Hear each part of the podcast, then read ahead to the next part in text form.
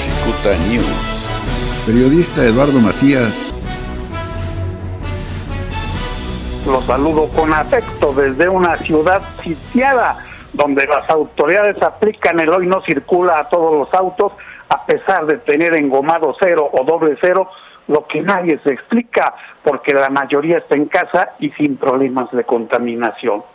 Así se las gastan, les encanta hacerle al tío Lolo o a la tía Lola, da igual, pero en materia de salud sí que la falta de apoyo y la simulación del no pasa nada, donde el INSS lleva medalla de oro en la mentira hecha gobierno.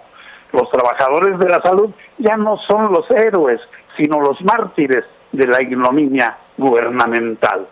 Conforme avanza la cuarentena, las crisis se agudizan y aparece el rostro de la ineptocracia y horroriza. México es primer lugar mundial de letalidad del coronavirus con casi dos dígitos. Claro, el gobierno tiene otros datos y presume, México es un país muy destacado. ¿Será acaso porque cerraron las taquerías? Así anda el Ejecutivo Federal dando palos de ciego, demoliendo el Estado de Derecho con decretos pedorros que violentan de manera infame la Constitución. Tales bodrios son un golpe de Estado que le quita al pueblo la representación popular y el dinero para el desarrollo y le confiere al destroyer de Palacio esos recursos. Y este solo busca no, no nada más el billete para la salud, sino para seguir engordando honrosas como Muñoz Ledo, ya fueron citados a firmar la sentencia de muerte del Estado mexicano. Ese mamotreto jurídico desvielará en definitiva el motor del desarrollo nacional y abrirá las puertas del infierno. Así, la 4T será oficialmente el quinto jinete del apocalipsis mexicano. Sí, el gobierno pescó coronavirus y contamina todo lo que toca. Tenemos al peor presidente en el peor momento. Está documentado. Solo del 13 de marzo al 6 de abril se perdieron 346 mil empleos formales, datos oficiales, sin sumar la informalidad.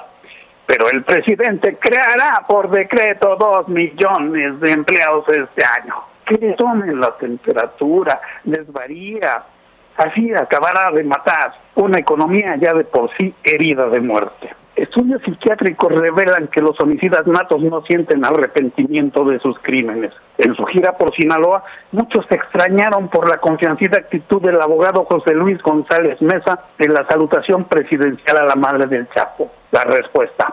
Mesa es el autor del libro Un asesino en la silla, referido al homicidio cometido por Carlos Salinas de Cortari siendo niño contra una trabajadora doméstica. El PG negoció para que no le sacara su libro ese autor, pues también siendo niño no mató a una, sino a dos personas, a su propio hermano Ramón y a un amigo. Y siendo presidente, allí están los niños con cáncer muertos por la criminal política del sector salud y a cuyas familias ni siquiera les ha dado un pésame. Seguramente son corruptas y conservadoras.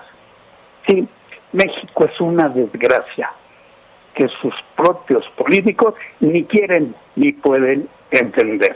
Y hasta la próxima. Sean felices, muy felices en su prisión domiciliaria, donde muchos ruegan a Dios que los políticos de la infamia se vayan y no vuelvan jamás, y que sea la sociedad quien asuma nuevas formas de gobierno sin la maldita partidocracia, que es la causa de las desgracias y nunca la solución a la gran problemática nacional. Esta fue la opinión del periodista Eduardo Macías.